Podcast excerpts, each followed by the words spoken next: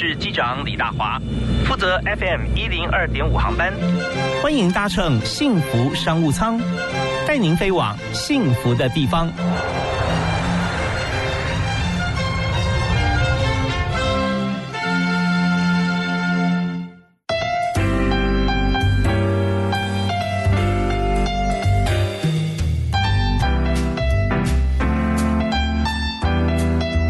听众朋友，大家午安啊，也是晚安，下午好，非常欢迎在每天下午的五点到六点锁定 FM 一零二点五，收听幸福广播电台的幸福商务舱，我是主持人李大华。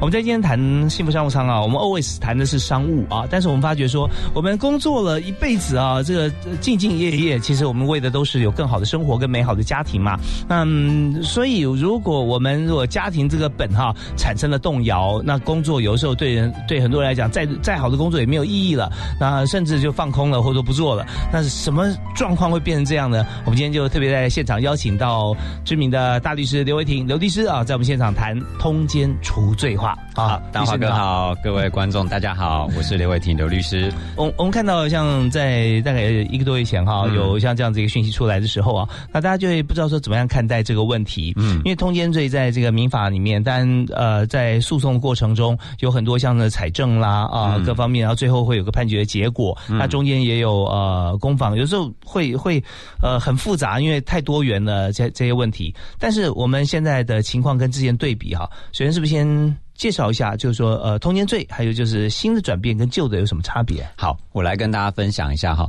其实大家过往在经验当中，或者是说从电视新闻上会看到说啊，谁谁谁啊有外遇啦，所以因此呢，这个呃家里的配偶另外一方呢就来提告所谓的通奸罪。这规定其实在我们的刑法两百三十九条。那这个规定啊，它其实过往就有一些问题了。首先，它这规定是你一定要发生奸淫的行为。所谓经营，就是一定要性器官交合哦，两个男女双方的性器官交合。所以，如果假设今天不是性器官交合，例如说我们讲比较直白，例如说口交啊、肛交啊，这些其实就不会符合刑法的通奸罪的规定。所以，这个而且多多半。大家过往传闻就是一定要什么捉奸在床啊，你要有两个人发生性行为的证据，那这个也很难取得。大部分都可能找征信社啊，可是这种取得呢，又很可能违法，妨碍秘密、偷拍啊等等这种方式。对，违法的方式取得证据不予采证，对，也没办法采证。所以过往通奸罪就有产生这一些收证上面、举证上面的困难。哦，那实物上当然有问题。可是目前实际上，为什么大法官会认为说这个通奸应该要除罪化？倒不是在这个收证、采证上。困难，而是在我们的刑事诉讼法也是两百三十九条有一个特殊的规定，就是说，如果今天假设其中一方哦，你对于你的先生或太太跟别人外遇了，你可以同时告这两个人啊，小三再加上外遇的另外一方是，但是你可以针对你的配偶撤回这个诉讼，嗯，所以只变成有所闻了，是只变成只告了小三哦，那这种状况就。对大法官来讲，非常的不公平。为什么？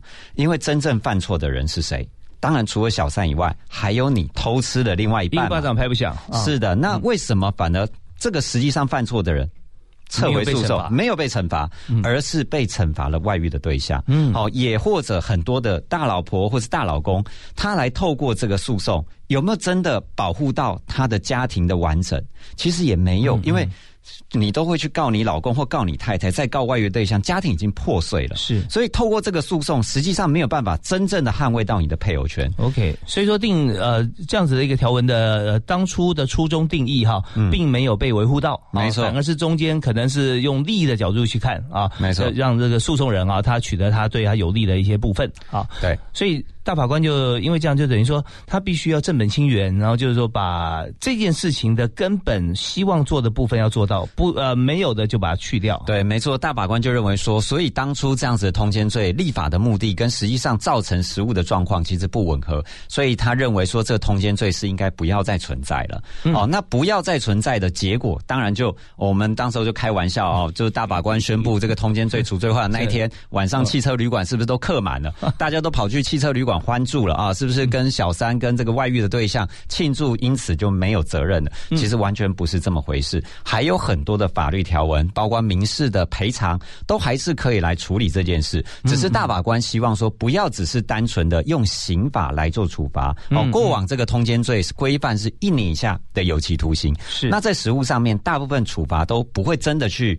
抓去关呐，哈，大部分就是一颗罚金，一颗罚金，哦，只是说他有一个很不好看的前科记录，就是拿出来哇，这个妨碍家庭啊，哈，通奸啊这样的前科记录很不好看。对，好，那我还有一点啊，大家知道说诉讼这个部分啊，呃，所有的诉讼有民事的部分，也就是说，他通常会以刑事当依据了啊，没错，刑事判有罪之后，民事那大概就差不多了啊，对，就会赔偿。对，刑事判无罪，那么要求赔偿那一方其实呃难度也很高，就很高啦，顶多是说啊，道义责任或怎么样啊，对对。那或者不赔你也没没有办法。是好，那我们稍后啊听一段音乐回来之后，我们要聚焦在这个重点啊，就是说，当我们呃以通奸除罪化这个情况来说，那在刑事方面，现在我们的认定方式就不一样了。那至于民事，刚才刘律师特别提到说，我们还是可以走民事各方面赔偿啊。那他的标准在哪里呢？嗯，好，好，那呃，当然第一首歌我们还是来宾的权利啊，我们刘伟霆刘律师来推荐一首。好，那 我点播这个王菲的《关于爱情》。哦，关于爱情啊，非常符合今天的主题啊。没错，OK，我们来听听看啊，当初是怎么样在一起的啊？现在如果面临像这样议题，如果说还没有这个做出一些这个呃不能被原谅的行为的话，赶快就此打住哈。我们来看看关于爱情啊，刘伟霆刘律师点的歌。给你一张过去的 CD，听听那是我们的爱情。有时会突然忘了，我还在爱着你。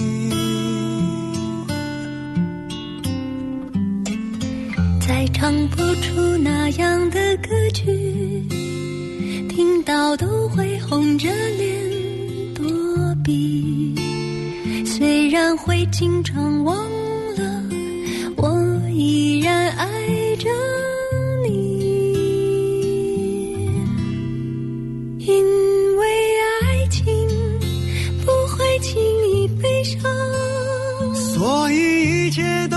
幸福的模样，因为爱情简单的生长，依然随时可以为你疯狂。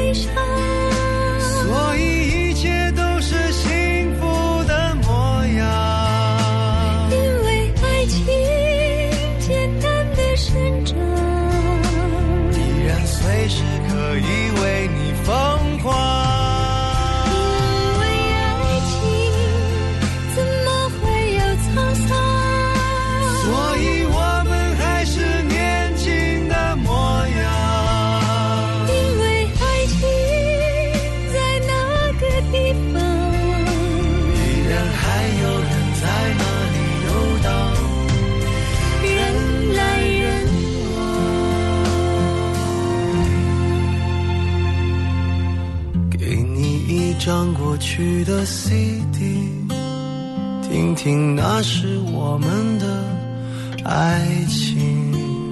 有时会突然忘了，我还在爱着你。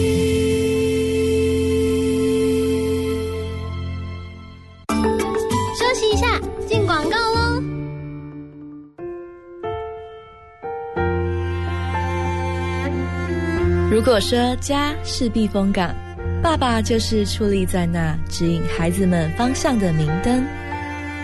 幸福广播电台祝全天下的爸爸。父亲节快乐！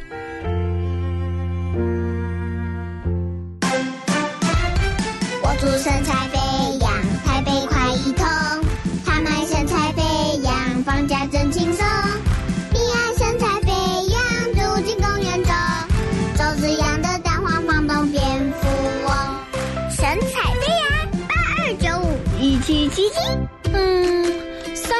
在手，如何成为消费高手呢？哎，振兴三倍券，大陆眼镜让你三倍再加倍。现在持三倍券到大陆眼镜配眼镜，现场立即折抵一千元。三倍券很好用，大陆眼镜最实用。传爱传的不仅是一份爱，更是一个感谢，一个尊荣，一个默契，还有你懂我。我是傅碧慧。你现在收听的是幸福广播电台 FM 一零二点五，听见就能改变。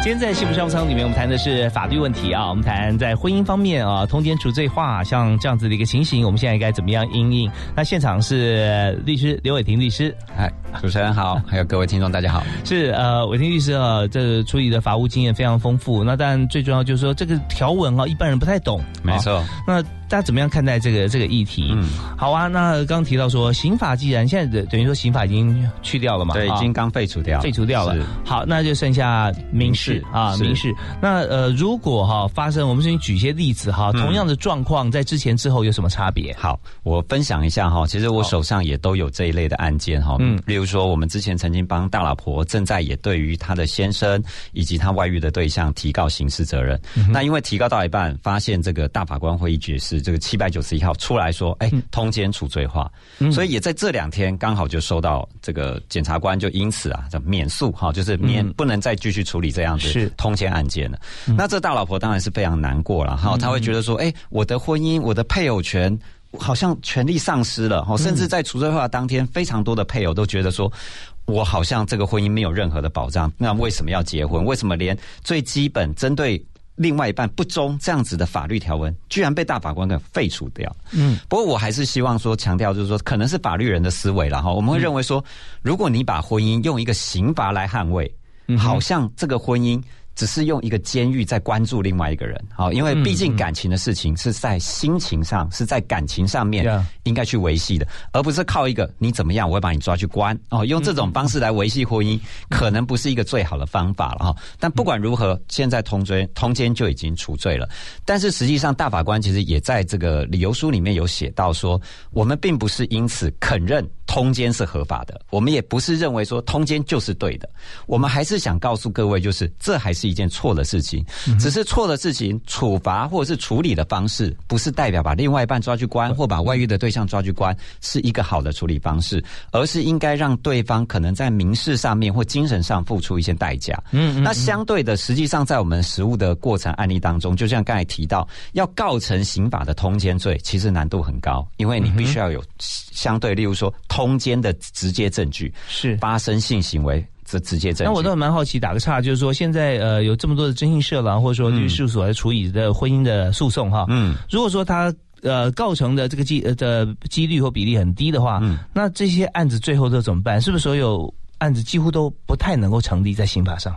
好。过往其实有这一类的案件，以前通奸罪会成立，倒不是说去拿到一个通奸抓奸在床的证据。嗯，我们比较容易拿到几个很有趣的。第一个就是男方哦，应该说外遇的对象，抱歉了，大部分外遇对象都男方，所以我举男方当例子了哈。就是大部分外遇的对象可能被发现了以后，直接跟他自己的大老婆承认他犯罪，承认他有通奸，有这样子自白犯罪的证据，例如说悔过书啊，哈这种，法院会相信。嗯，第二个。比较蠢的就是自己拍摄了很多性爱照片、性爱影片，嗯，自己留下这些证据，那被自己的另外一半发现了啊，所以这些都有直接当证据。那至于找征信社啦，哈，大部分就是去跟监。那跟监呢，只是知道说啊，可能我的另外一半这件事情，对，确认这件，他可能跟他去了旅馆，可能在餐厅吃饭，可能去了什么地方。那至于在里面干什么事情，绝大部分征信社也不愿意去做。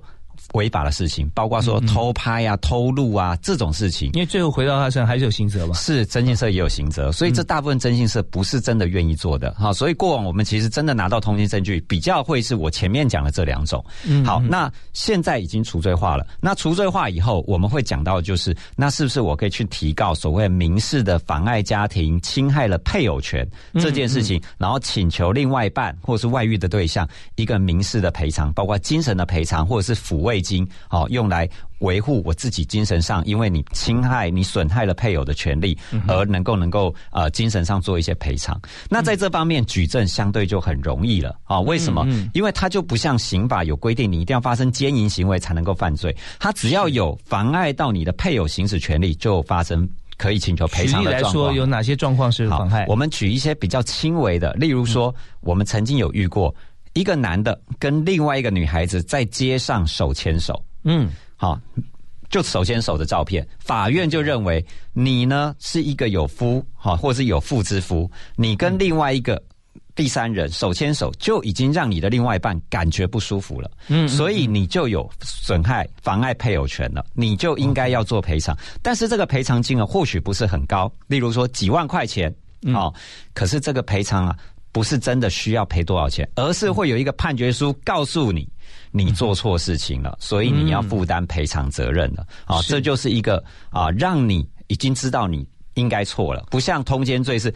最后判说啊，因为找不到证据，所以判决说通奸罪不成立，反而对于那个被伤害的配偶二次伤害。是是，好对，所以呃，我们从这个呃法律条文跟我们大法大法官看通奸罪这件事情的角度，我们发现说，它会主导了整个未来夫妻或是呃对，就是夫妻相处的一个情形跟真谛了啊。那么呃，当然你要去搜证。现在在马路上手牵手拍到了，我也不会犯这个妨碍秘密嘛？啊，是不会犯秘密罪，没错。所以正义社的生意并没有因此而差哦。是没错，没错，没错。还是搞不好还会更好哦。对，没错。对，然后更容易搜证，更容易搜证。那重点就是说，嗯，回到了两人相处的时候啊，我愿意给你一个机会，不过你还是得抚慰我的心灵。没错，这还是要付付赔偿。是好，那这对配偶之间了。那我们休息一下，稍后呢，我们来谈谈看。那第三者呢？嗯啊，那第三他跟他跟第三者牵手，不管是这个呃小三还是小王男生哈，那刚没有听到说，那他必须赔偿。嗯，那他这边有没有因为牵手而侵害到善意第三方的另外那一半啊？是，那他有没有责任或民事的一个赔偿？嗯，我们听段音乐再回来。那现在呢？呃，该我点歌啊？是，那我也点王菲的歌哈。你知道，歌手这个经历过不同的人生的诠释啊。刚才是。关于爱情是的，那现在我点王菲的心态也啊，心态也要把它抓回来，休息一下，马上回来。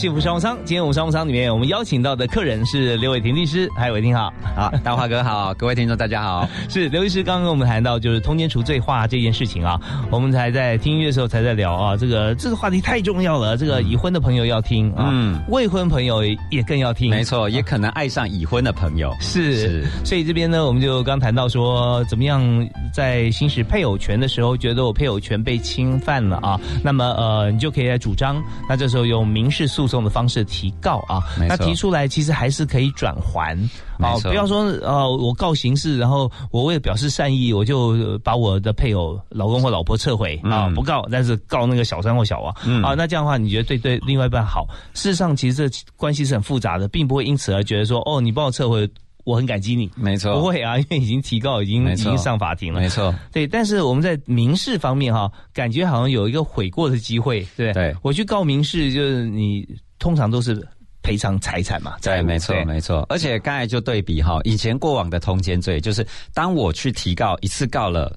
自己的配偶，再加上外遇的对象，然后可以针对自己的配偶撤回，变成只剩下告外遇的对象。可是我如果提起民事求偿呢？很抱歉，你一次告这两个人，你没有办法说啊、这两个我只告其中一个，或是针对一个人撤回，因为法律上面就是这两个共同侵害你的配偶权，嗯所以一次告两个，或两个同时撤回。那一样在我们实务上就会遇到一个问题，说，哎，我如果告我的先生，要他赔一大笔钱，可是。我先生跟我一起努力创造出这些财产的、啊，最后还不就是左手赔右手吗？没错。那我的这个另外那个外遇的对象好像没有被惩罚到、哎，嗯嗯啊、嗯。可是法律上面是这样子。如果今天假设自己的另外一半跟外遇的对象一起赔的时候，他们内部各自是要分担一半的。哦哦，各自是要分担一半的，所以实际上面各自还是都要赔偿一半，也就是说自己的老公，好、除非他名下完全没财产，好、或者是自己这个配偶，除非完全没财产，否则的话，他是要负担一半的赔偿。那即便是右手赔左手，你仍然是要让他去受到这样子的一个警惕的作用了哈、那我也必须老实讲，其实，在实物上面，针对这样子的赔偿金额，通常不会太高。我讲的不会太高，大概就是几万块、几十万，要超过上百万，其实不太容易。好、所以某个程度，它比较像是一种。惩罚警告的性质。是。好，那我们也刚才有提到说，包括说拍到在街上手牵手，我们甚至也遇过一些也比较夸张的案例。有一个先生啊，他去买车子，然后就遇到一个女性的业务员，嗯，那这个女性业务员也很主动的，一直跟这个先生联络啊，你有什么车子，我帮你看呐、哦，你建议你买什么？后来呢，两个人的关系越来越亲密。那这个太太就觉得奇怪，为什么老公回到家里晚上的时候啊，啊，这个女性业务员就会打来，然后老公呢，可能就赶快跑去外面讲电话了。一开始是在讲说看这个车子的事情，可是看一看，已经开始在聊，哎呀，你今天工作有没有很忙啊？有没有觉得很辛苦？有没有遇到什么不开心的事情？让这太太觉得很不舒服，就跟这个老公讲，你不要再跟这个女孩子联络，不然我觉得我很不舒服。嗯嗯，老公呢，可能也知道说太太觉得怪了，所以呢，他也试着想说不要跟这个。外这个业务员员保持联络，但这业务员啊，可能某个程度上已经心灵上有所寄托，所以不断的打电话给这个老公，对非常积极，非常积极，半夜啊打了三四十通电话来，一定要这个老公接电话。哇，这这有点夸张了。对，就夸张了。后来这个老婆也受不了了，她因此就到法院去提告了这个业务员跟自己的老公侵害了配偶权。嗯，哦，就这样一个晚上打三十几通电话，他的证据就是，你看通话记录，我的老公半夜接了三十几通电话，非比寻常。是。法院也确实认为说非比寻常，所以我认为这个女孩子你也被判，嗯。嗯，要赔偿，总共赔多少钱？五万块，金额不高，但是这女孩子就不会再打来了。老公呢也开始乖乖的了。哦，因为你会发现，其实侵害配偶权民事的赔偿很容易成立，嗯哦，很容易告，也很容易成立，金额不大，但是警告的效果确实是有的对，因为今天就是我讲不算，但是法官啊，大人说话啊，啊，是是是是，对啊，没错。对对，你不要一直在欺负我啊，这种感觉。但以这个案例来讲的话，他是没有告刑事嘛，是？对他，他知道，因为以前刑事一定要通奸嘛，他们只是讲电话而已，嗯嗯你不会构成通奸罪，而且蛮是告不成。对啊，走的蛮前卫的啊，就是是就符合现在这个情形。没错，没错，没错。好，那还有之前呃提到说，好，我们我们在呃两者都告啊，自己配偶跟呃第三者都告的时候，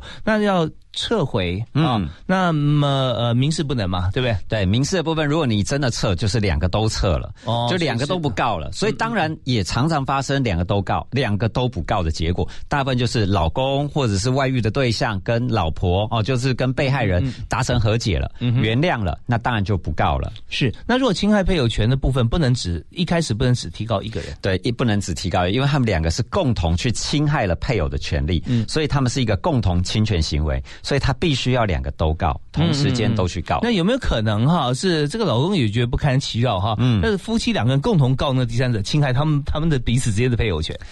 呃，法律上面比较不会是这样成立啦，哈、主要是因为如果假设今天老公自己也是被不堪其扰之一方，他其实法律上面可以做别的手段，不是说我的我自己的太太被我侵害了，然后我来提告，他可能会去告说，哎、你是不是有这个强制罪啊？好像我们过往有遇到一些刑事案件，就是是你半夜不断的骚扰我。啊、可能是楼上楼下的邻居呀啊、因为这个房间吵杂、等等啊，所以他不断的被骚扰，那这就直接去提提告刑事的强制罪了。OK，好，嗯所以这方面大家就看看，呃，我们都希望说大家都非常感情融洽啊，非常和乐。但是如果万一碰到任何情形的话，那刘律师刚好教我们说，呃，可以从哪几个角度啊来思考啊，或者说来来提告或者寻求这个法律的帮助哈。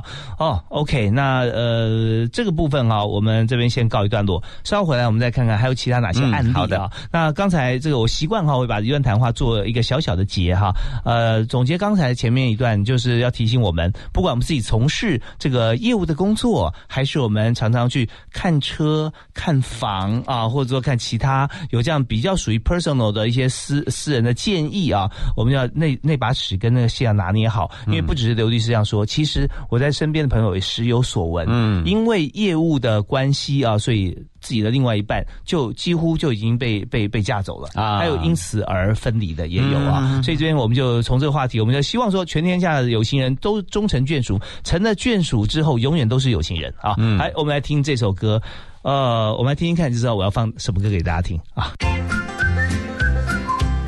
听广告，马金粗逼。二零二零桃园国乐节艳丽登场，七月二十六号到八月九号，汇集小提琴演奏家曾宇谦、金钟奖得主唐美云歌仔戏团、金曲歌后曹雅文、古鲁吉打击乐团、台北和乐吉声乐团，场场精致，内容丰富。二零二零桃园国乐节，装点活力，幸福桃园市。购票请上两厅院售票系统。I love you。这是我的幸福分秒，老婆，我回来喽。这是你的幸福分秒，这不是二十年前的那个谁吗？这是我们的幸福分秒。我是婷君，八月三号开始，每周一到周五上午十点到十二点，请锁定幸福电台，让婷君和你一起享受你的、我的、我们的幸福分秒。轨训练旗舰计划现正热烈招生中，让您在学期间同时兼顾就业，还享有学费补助及训练津贴，毕业立即就业，成功接轨职场。欢迎二十九岁以下青少年踊跃报考，详情请上网搜寻台湾双轨，或洽零二八九九五六三九九转一二六五。以上广告由劳动力发展署北基宜花金马分署提供。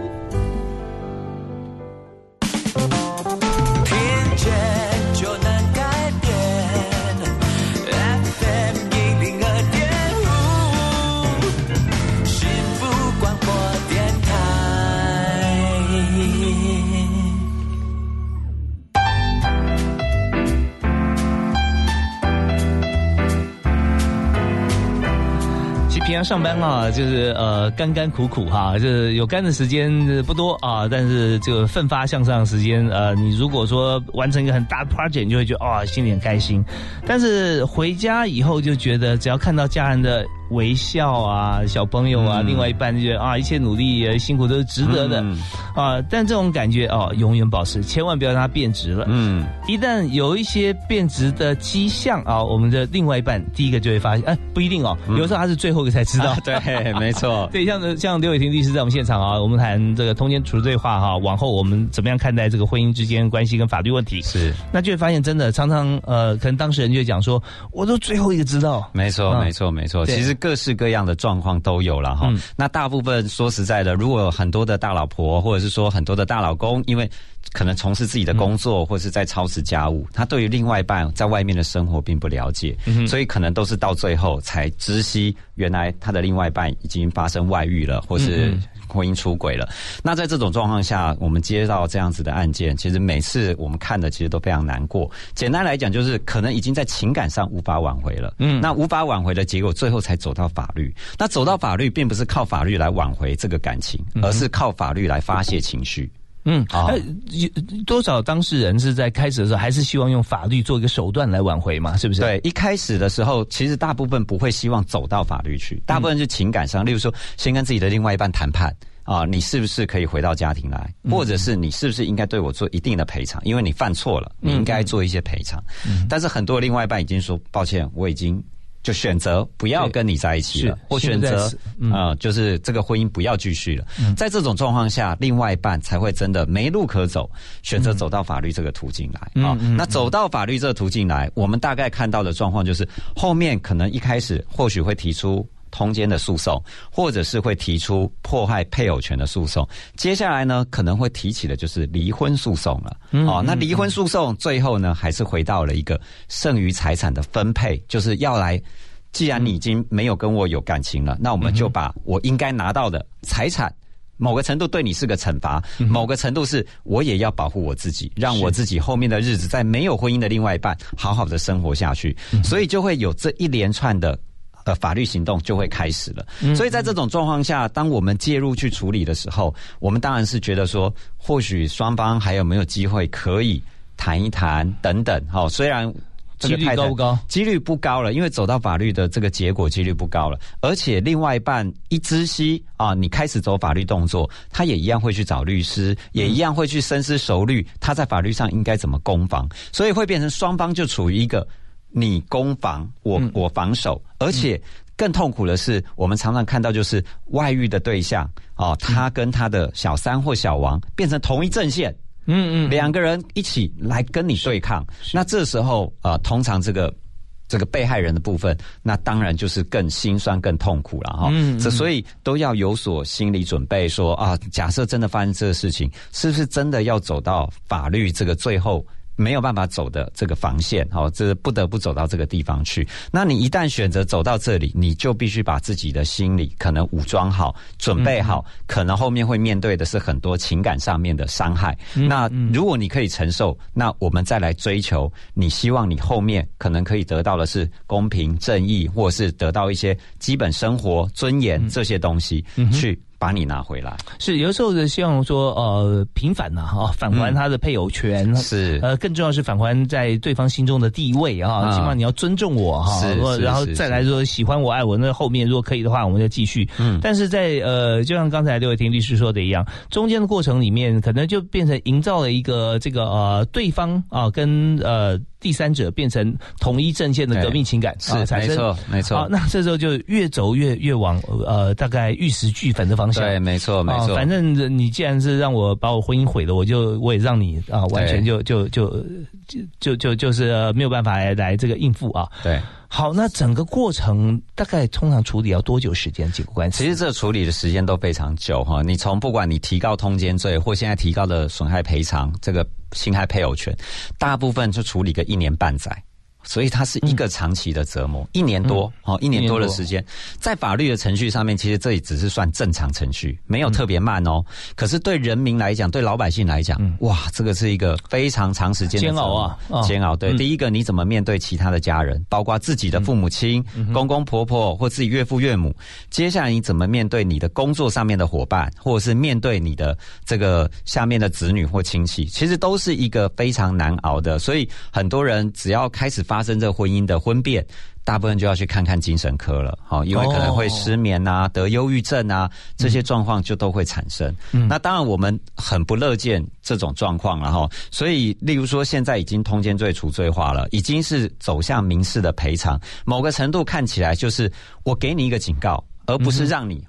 退无可退，你没得选择，所以还让双方有机会能够去挽回。那我们当然也希望说，另外一半，如果你真的有一天发生了这件事情，然后也被你的先生或太太提告，那侵害配偶权，你可以思考。回到理性的哈，我们常常讲说，或许这个一时的意乱情迷，那你现在慢慢恢复理性，你可能思想一想，你跟你的另外一半过往有曾经这么多的努力，经历这么多生活的经验，是否能能互相的在这个。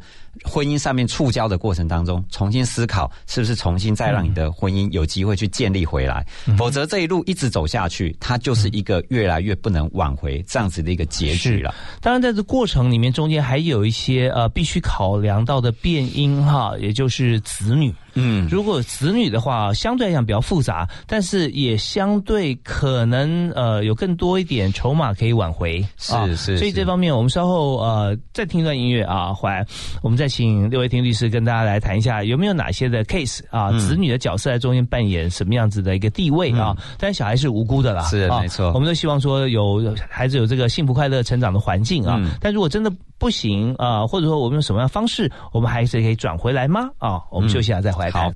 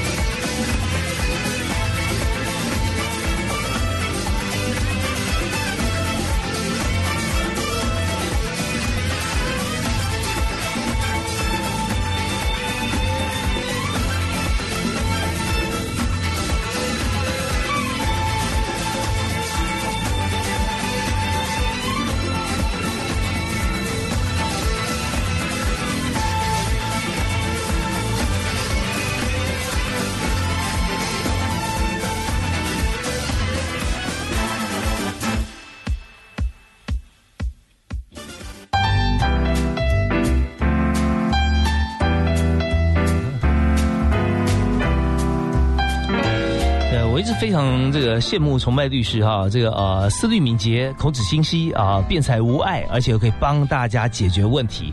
那今天坐在我减少防疫距离在只有五十公分距离的刘伟霆律师，我们节目的好朋友，嗨，嗨，大华哥好，各位听众大家好。对，我们刚刚听到啊，你真的帮大家很多的忙，解决很多人生重大的问题啊，在婚姻上面。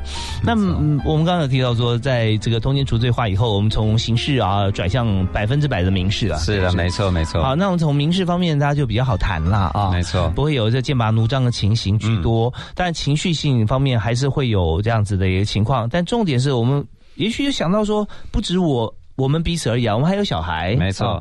所以孩子在这个婚姻的官司当中啊，您的经验，大家他们可以扮演几种角色哈。那当然，我们是希望说，孩子都是都是对他们都是好的。没错，孩子其实真的都是无辜的哈。然后夫妻之间发生通奸或是外遇或不愉快的事情，其实跟小孩子。不必然的会跟小孩直接连接了哈，所以我们当然希望说，不管夫妻最后做不做得成夫妻，不要因此影响到这些小孩子，你是他爸爸或你是他妈妈的权利啊，哦，因为小孩真的是跟这个夫妻之间的感情必须分开来看。是，那我过往其实处理很多这种家事案件哈，我也认为说，呃，律师当然正常来讲就是只能从法律的角度去给客户去做一些建议，但其实婚姻这件事情不能全然是法律嘛，哈，我们常常讲说清官难断。家务事，那很多时候在家事的这种事件里面，真的是情理法。好，而不是法理情啊，情才是真的能解决问题。对，在家里面不要太讲道理啊。没错，在家里面讲道理，它就不是家里了 啊。简单来讲就是这样。所以有时候像我们曾经遇过啊，像您刚才所提到说，家里的小孩子很多时候也是一个家庭的润滑剂。哦，那特别说，如果假设这个小孩子相对的他的年纪稍长一点，例如说十岁以上到二十岁之间的这些未成年的小孩，他已经可以表达了，表达他的看法，表达他的情感。那那如果假设父母亲真的因为婚姻触礁，不管是外遇或其他的原因，如果小孩子当中他们是可以来协调父母亲双方，让双方回到一个家庭的和谐状况下，其实这是一个很容易、相对比较容易帮助到这个家庭的事情。那比较。不好的就是，呃，小孩子支持某一方，很支持某一方，那当然就会让这个婚姻再走向一个完全不可能复合这样子的结果啊！哈，那我过往也曾经遇到过啊，就是父母亲可能太太她是一个家管。啊，那老公在外面工作，所以这个老公他拥有经济的能力，太太是没有的。那当然，后来老公啊，常常因为可能觉得在家里面没有温暖，所以在外面流连这个酒店呐，哈，这个流连这些莺莺夜夜，所以他可能。后来就被认为说啊，被太太发现他可能有外遇这样的一个状况。那小孩也都念书，也都念了国高中了。那发生这样的状况的时候，这个小孩子他是安慰他的妈妈啊，告诉他的妈妈说，对我们也都很不乐见这样子的一个状况。那当然我们也很支持他的妈妈啊，或许现在是对这个老公对他的爸爸去做一个提告这样子的动作。可是最终还是希望说，如果假设爸爸真的迷途知返了，认错道歉了，是不是给爸爸？一条机会，一个一个机会，让他可以回到这个婚姻的轨道上。是，如果假设今天让这个爸爸最后真的结局就是他希望能够寻求原谅，也愿意赔偿，也愿意认错，可是妈妈就一定要让他留下一个，例如说前科记录啊，刑法通奸罪的前科记录，或者是民事赔偿的判决书，白纸黑字写明这你就是犯错了。那这时候可能会让这个先生会觉得，我的太太大概跟我之间就是。没有缘分的啊，所以就在这个状况下，小孩子是比较有这个能力，因为我认为说家庭之间还是有家庭的和谐了哈。是，那这个是我遇过一个比较好的状况。嗯哼，另外我也遇过。对，是呃，但在这方面我们就知道说，呃，孩子的年龄哈，还有孩子的看事情的角度跟性情啊，其实是一个关键了。没错，说太小的话，他也许不会思想这么成熟，也或者不太了解父母亲的问题。可是有时候天真无邪的孩子，一两句话，也许他更能够发挥作用了哈。是是，所以这方面就是我们还是要多多思考。如果孩子并没有在这过程里面跟大人讲太多话，但是我们也要站在孩子的角度来想，说这样对他。他好吗？啊，是说公平吗？这绝对不公平的啦啊！说对他好吗？觉得那不好的话，怎么样可以变得更好一点啊？那呃，刘医师还有另外一个故事哈，我们要在听段音乐回来之后啊，我们继续请啊刘医师来分享。但这个孩子在家庭当中啊，是彼此的结晶，也就是说，两人就算感情或者说兴趣或者说工作再没话题的话，哎，小孩还是一个非常大的话题。没错，所以很多家庭里面因为小孩啊而让夫妻的感情啊，呃，从呃冷变得热哈，也有啊，或者呃有一个共同的对象啊，彼此来讨论啊，也不错。好，那下一个故事，我们听完音乐再来听。真爱只能唯一，新北绝版一字头房价就在巴黎水树之间，五年防水保固，超商全联为零，水树之间二至四房二六一九二一一一，新理想三十三十三十，新理想三十而立，振兴券三十倍有礼，百万现金送给你，详情请洽接待会馆。嗨，大家好，我是邓广福，我是陈丽婷。每周一到周五十二点到下午两点，我们在一零二点五幸福电台，大事小事幸福大小事等你哦，耶！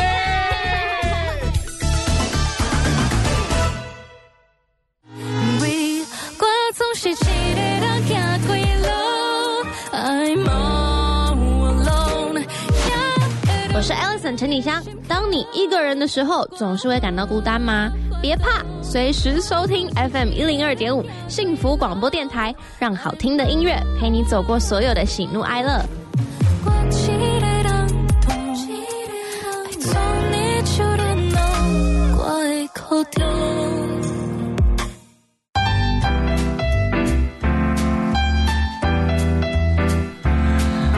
我一直把每天下午幸福商舱的时间哈定位为大人听的故事。啊，对，今天我们特别邀请刘维婷律师来到我们节目现场，他谈的各方面法律案件哈，其实真的就是发生在这个每个家庭里面的故事了啊。那也许我们现在没有走到说好像上法庭这一步，但是我们在中间心路历程，有时候总觉得说啊，我对他那么好，他好像对我不公平啊，或者说我今天好像觉得我应该跟他对他更好一点，或者说你是不是有做一些事情，觉得说有伤害到他啊，不见得是感情的事情了啊。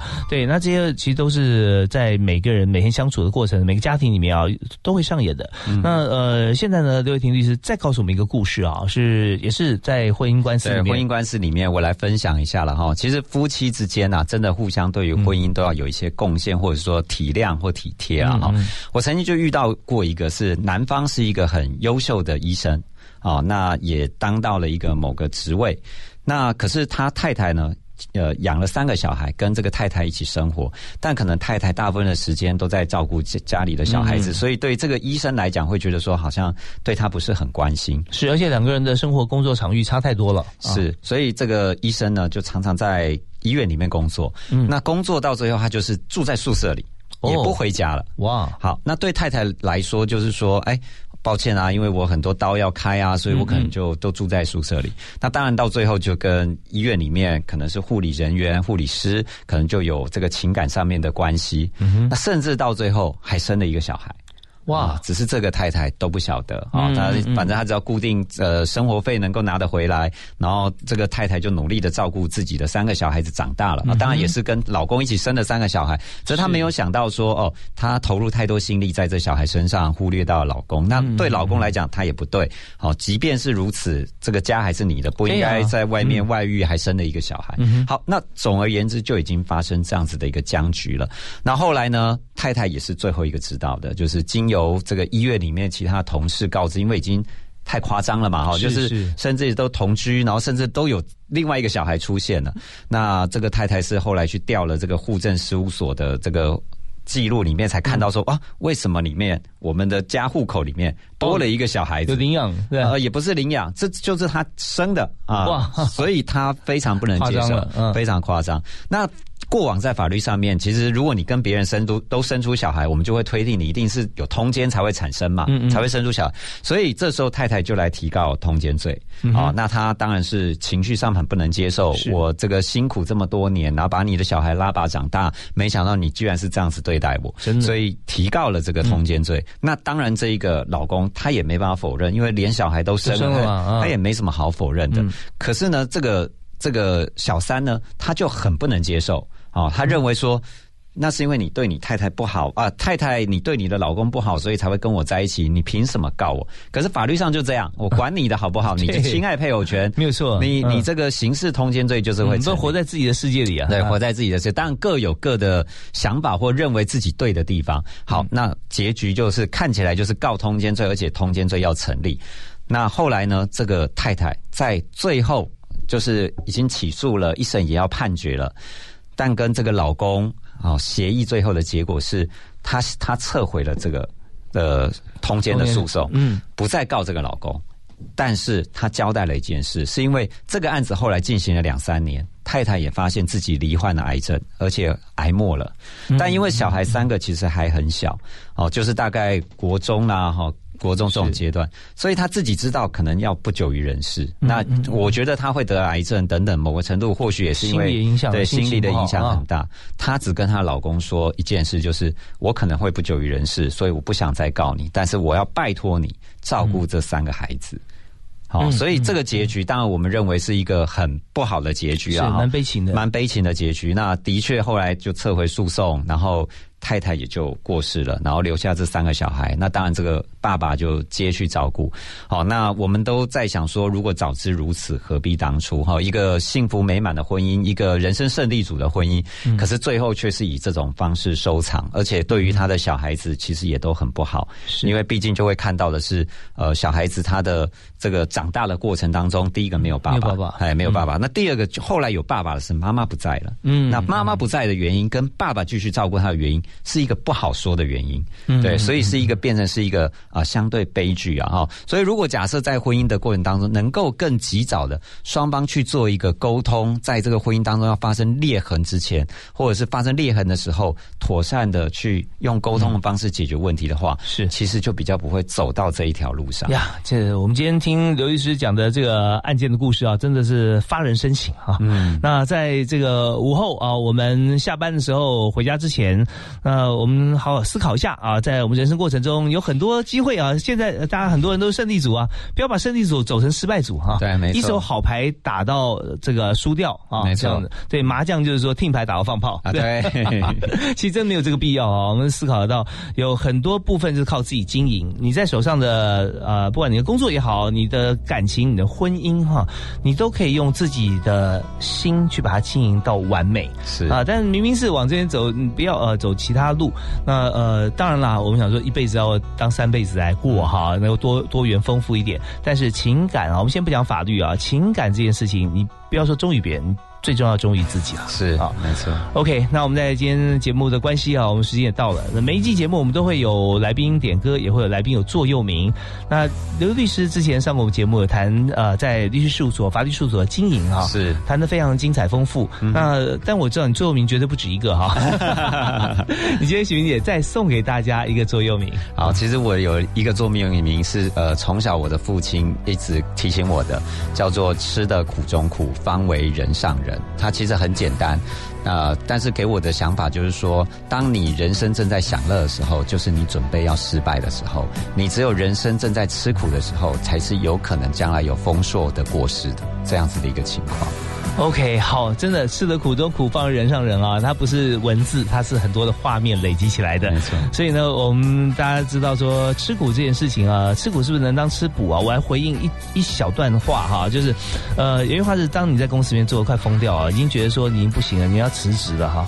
那我跟你讲，那个时候是你发挥最大力量的时候。没错。对，因为你真的是全力去拼，然后还觉得还过不了，你再撑一下哈，你这一关马上就过，立刻就突破，嗯，升官发财指日可待。嗯，吃的苦中苦，方为。人上人，好，我们今天非常谢谢刘伟霆律师，谢谢。啊，谢谢大华哥，谢谢各位听众，对，改天再一起冲浪啊，好，谢谢大家收听，我们下次再会，好，拜拜，拜拜。